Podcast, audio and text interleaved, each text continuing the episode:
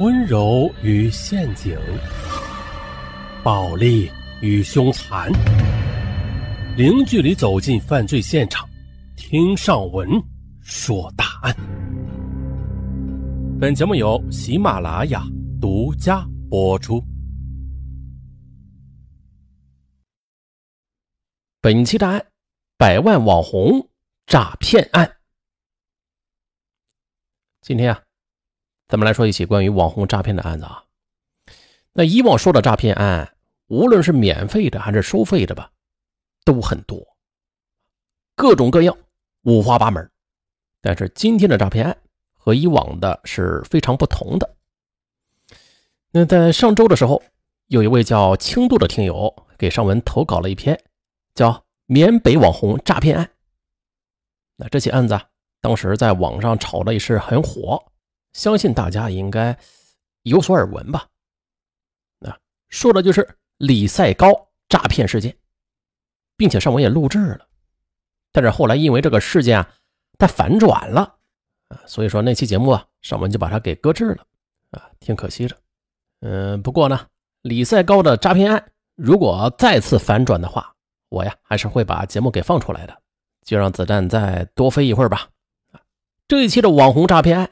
还是听友轻度给尚文的投稿。按照惯例，在开始之前呢，还是要对这位热心、热血、热情、热气腾腾的听友，嗯，表示感谢。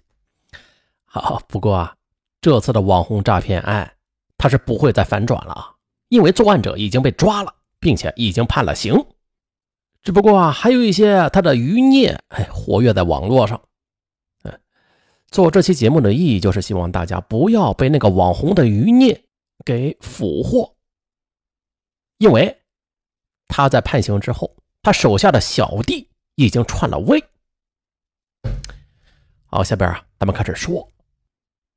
二零一九年下半年的时候，突然有一条新闻资讯在网络上迅速的传播开来，标题为“某手平台大主播涉嫌拐卖妇女儿童”。被警方逮捕。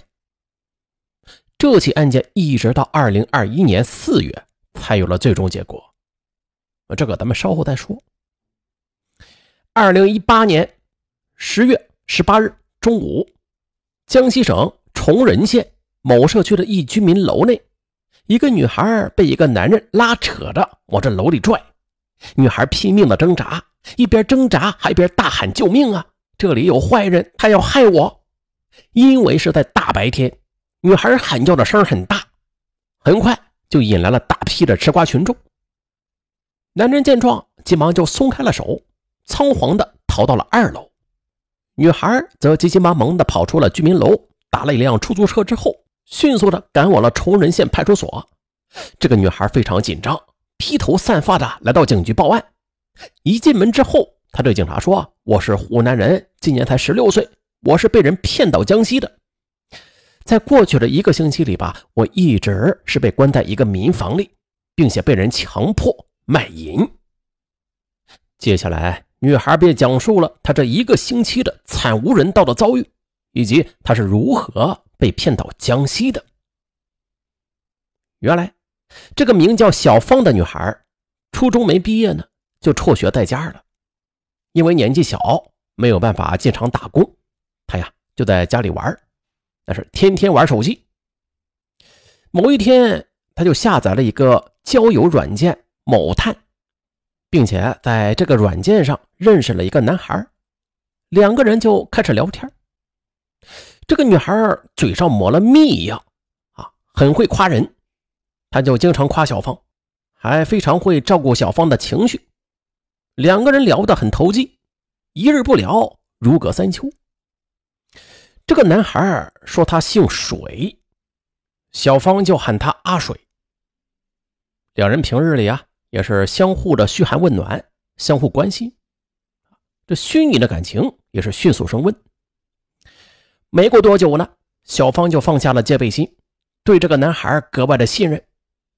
又过了一段时间之后，阿水对小芳说：“小芳，你看咱们俩也聊这么长时间了，要不有空咱们就见一面吧。”我挺想见见你的，小芳，她也很想见阿水，但是她从小长到大还没有离开过家乡呢，没有出过远门，因此她有些犹豫。阿水对他说：“你现在在家里不也无事可做吗？要不你出来吧，我带你打工赚钱好吗？”哎，小芳就心动了，但是又有些担心。她说：“嗯，我现在确实很想去赚钱，可是我初中都没有毕业呢，也没有什么文化，我能干什么工作呀？而且我又不会手艺。”阿水呢，就相当自信的又对他说。你不要操那么多心，你只要肯配合我呀，赚钱根本就不是事儿。我会让你一个月能赚大几千块呢。小芳心想，这一个月赚大几千块钱就已经不少了，还要啥自行车啊？但是吧，这男朋友说的话，她又有些不太理解，就问：“你刚才说配合，你要怎么配合呀？”啊，嗯，现在有个词儿很流行嘛。叫放鸽子，你听说过吗？而且大家都用这种办法来赚大钱的。阿水继续解释，就是说呀，很多企业和老板不都是在招聘员工吗？我呢就把你介绍到一个老板那里，你在他那儿工作几天，老板呢就会给我一笔介绍费。等这笔钱一到我手，我就跑过去接你，咱们一起跑路，你也不用太辛苦，咱们就这样把钱给赚到手了。哎，小芳想了想啊，觉得这个计划很合理啊。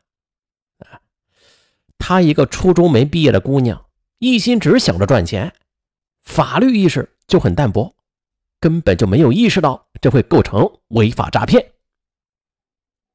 那边可能是怕小芳不上当，阿水又是说了很多甜言蜜语，直到小芳确定要冒险一试，他才放下心来。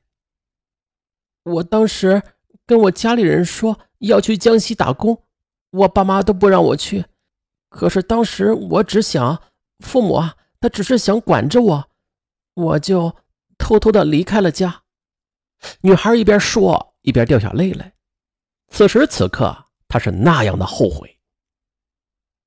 她呀，从踏出家门的那一刻开始，她就已经掉进了一个精心编织的圈套里，但她却毫不知情。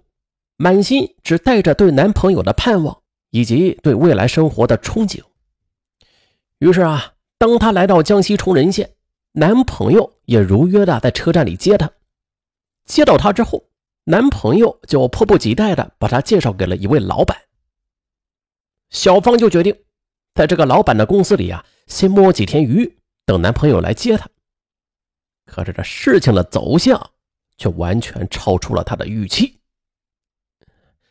那个男人，他根本就没有把我带到一家公司或者是企业里，而是直接把我带到了一个三层的民房里。一到地方，我就感觉有些奇怪，谁家的公司和企业会在这样的民房里啊？可是，当时我心里对男朋友还是很信任的，我根本就没有想到事情会因他而起。我被带到二楼的一个房间之后，那个男人就收了我的身份证。我立刻就意识到，这不对呀！为什么要收走我的身份证呢？可是接下来，老板就给我提出了四个字：强迫卖淫。他说出这个要求之后，我立马就懵了。我赶紧掏出手机来给阿水打电话，我说：“我们被骗了，你快救我出去啊！这里根本就不是公司，而是……可是我的话还没说完呢。”电话那头的阿水就冷冰冰的对我说：“我管你能不能出来呢，你自求多福吧。”这个时候我才知道，原来他们是一伙的。那个电话打完后，我的手机就被他们抢走了。而在接下来的一个星期里，女孩经历了这一生中最不堪的惨痛经历。在这个房子里，除了她之外，还有另外两个女孩。她们被卖到窝点之后，就会全天被监视，每人每天都要被强迫的接客几十次，最多啊要接四十多次。但是他们根本就拿不到一分钱，还要被强迫的写下承诺书，自愿工作一年不得反悔。啊（括弧啊），就像是类似于这样的承诺书，法律是不承认的啊。不承认的。特殊情况下签就签，无所谓啊啊，不要挨揍就行。啊，在长久的压迫之下，另外两个人已经变得是消极麻木，但是只有小芳一直没有放弃逃生的希望。不行，必须逃出去。小芳的心里一直有这样一个强烈的念头。也就在一个星期之后，他用菜刀就撬开了三楼的防盗窗，从撬开的洞就爬了出来，之后又顺着下水管道成功的降落到地面。不过他逃出来的那一幕啊，被老板发现了。老板追下了楼，就一直抓着他往楼里边拽。那女孩努力挣扎着，同时又拼命呼救。而这就是咱们本案开头的那一幕。警方在听完小芳的叙述之后，便火速的赶到了这栋居民楼。但是呢，由于小芳的逃跑是彻底惊动了这里面的人，警方赶到时早就是人去楼空。